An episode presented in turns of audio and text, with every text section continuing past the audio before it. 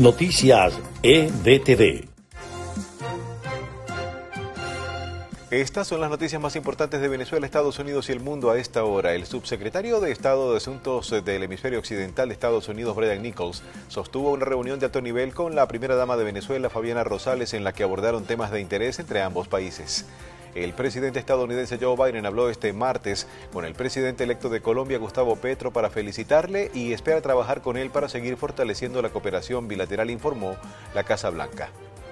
Miami es la ciudad estadounidense que registra el mayor aumento en el precio del alquiler de viviendas. Las rentas aumentaron en promedio 41% en lo que va de año. El Consejo de Seguridad de la ONU emitió alertas sobre los ataques rusos contra la población civil de Ucrania, los ataques cibernéticos y la necesidad de investigar crímenes de guerra. Estas fueron las noticias más importantes de Venezuela, Estados Unidos y el mundo a esta hora.